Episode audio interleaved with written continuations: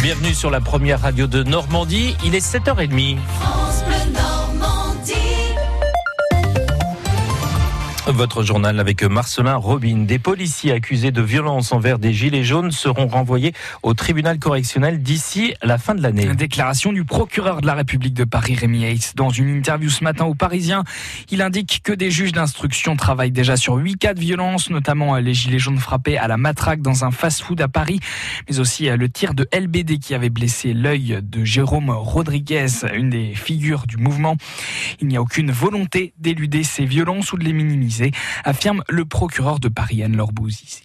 Les policiers sont donc des justiciables comme les autres, une mise au point nécessaire pour David Lebars, secrétaire général du syndicat des commissaires de la police nationale. Beaucoup imaginent euh, à tort que les policiers euh, bénéficient d'une forme de présomption euh, d'innocence, voire permanente. C'est totalement faux.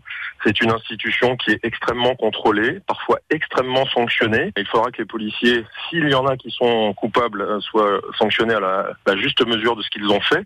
Mais en tout état de cause, ils sont des justiciables et s'il y a des faits qui leur sont reprochés, ils vont pouvoir s'expliquer devant la justice. Pour l'instant, aucun policier ou gendarme n'a été mis en examen, mais huit affaires sont désormais entre les mains de juges d'instruction. C'est le cas de Jérôme Rodriguez qui a perdu un œil après un tir de LBD fin janvier. Son avocat Rialini dénonce la différence de traitement judiciaire entre Gilets jaunes et forces de l'ordre. Ce traitement inéquitable, dont M. Hayes est responsable, puisque c'est lui qui est procureur de la République et qui oriente les procédures, a peut-être contribué à aggraver euh, la situation et la crise euh, du, des Gilets jaunes, parce que quand vous avez des violences qui restent sans réponse judiciaire, eh bien, cela amplifie euh, la violence du mouvement. Mais pour le syndicat Unité SGP Police, les forces de l'ordre sont jetées à la vindicte populaire, alors que selon le syndicat, la responsabilité est collective à commencer par celle du ministère de l'Intérieur. Alors Bouzige, pour euh, France Bleu, les Gilets jaunes ne pourront pas défiler dans l'hypercentre-ville de Caen demain, comme chaque samedi depuis près de deux mois. Interdiction de manifester aussi sur les ronds-points bleus à If et Lazzaro à Colombelle. Les recherches doivent reprendre ce matin dans le Barin. Une fillette de 4 ans est toujours portée disparue après le naufrage d'un canot pneumatique hier. Euh, trois passagers sont morts, dont une petite fille de 6 ans. Ils naviguaient sur une portion du Rhin interdite aux activités nautiques. Les victimes ne portaient pas de gilet de sauvetage. Une collision entre une moto et une voiture hier en fin d'après-midi à Tourgéville, près de Deauville. Les deux occupants du véhicule sont indemnes. Le conducteur du deux roues et sa passagère sont grièvement blessés. Les deux sexagénaires ont été transportés à l'hôpital de Cricbeuf. Le suspect de l'attaque au colis piégé de Lyon il y a une semaine avait prêté allégeance à l'État islamique. Daesh n'a pas encore revendiqué l'explosion.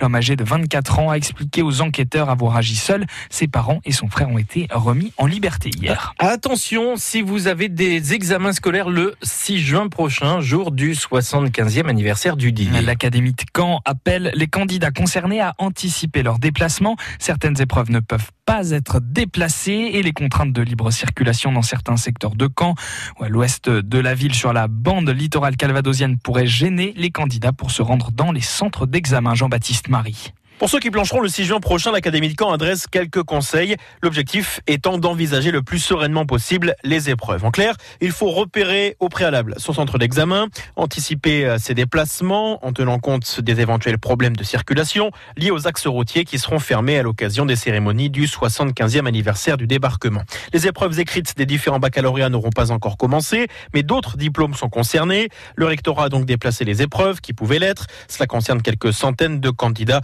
dont l'examen a été reprogrammé à une autre date. En revanche, certaines épreuves nationales des CAP, BEP, BTS ne peuvent être décalées. Par ailleurs, aucun centre d'examen n'est situé dans une zone de circulation régulée, à Caen ou dans le Bessin. C'est le cas par exemple du plus important lycée du Calvados, le lycée Malherbe à Caen, situé en lisière de la zone de bouclage de la préfecture, mais qui sera donc ouvert le 6 juin prochain.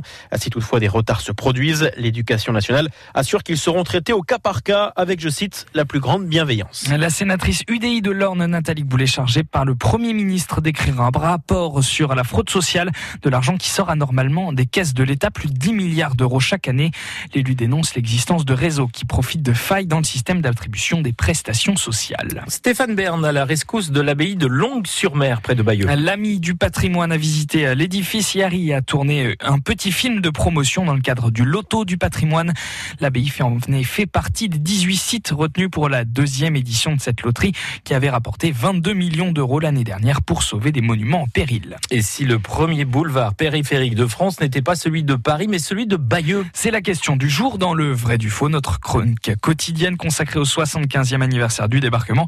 Pour connaître la réponse, rendez-vous dans une heure à 8h30. Roland Garros maintenant, côté français, le tableau féminin est plutôt sombre. Il n'y aura aucune Française au troisième tour du tournoi, une première depuis 1986. La dernière en lice, Caroline Garcia, a été sortie hier après-midi par une Russe issue des qualifications. Il y avait 11 Françaises au premier tour, elle n'était plus que 3 au deuxième. Alors peut-on parler d'un fiasco du tennis féminin français à Roland Garros? Le directeur technique national Pierre Chéret relativise. Faut pas oublier, euh, nos joueurs sont quand même en finale de la Fed Cup, c'est quand même super important. Donc collectivement, il y a une vraie dynamique avec ce groupe, même si individuellement c'est moins bien. On l'a vécu l'année dernière avec les garçons, puisqu'il y a, il y a un an, on n'avait pas de joueurs au deuxième tour. Par contre, ils ont été en finale de la Coupe Davis et l'année d'avant, ils l'ont gagné. Donc n'oublions pas cet événement. Maintenant, euh, même si elles sont ratées, ce sont des joueuses qui sont capables, sur des surfaces peut-être un peu plus rapides, de bien jouer sur, euh, sur gazon ou sur dur. On a quand même deux joueuses de grande qualité. Voilà, cette semaine et sur ce tournoi, ça n'a pas voulu marcher. Mais euh, voilà, j'espère qu'à Wimbledon ou à l'US Open, on les verra arriver en deuxième semaine. Pierre Chéret, directeur technique national de la Fédération française de tennis au micro de Jean-Pierre Blimaud.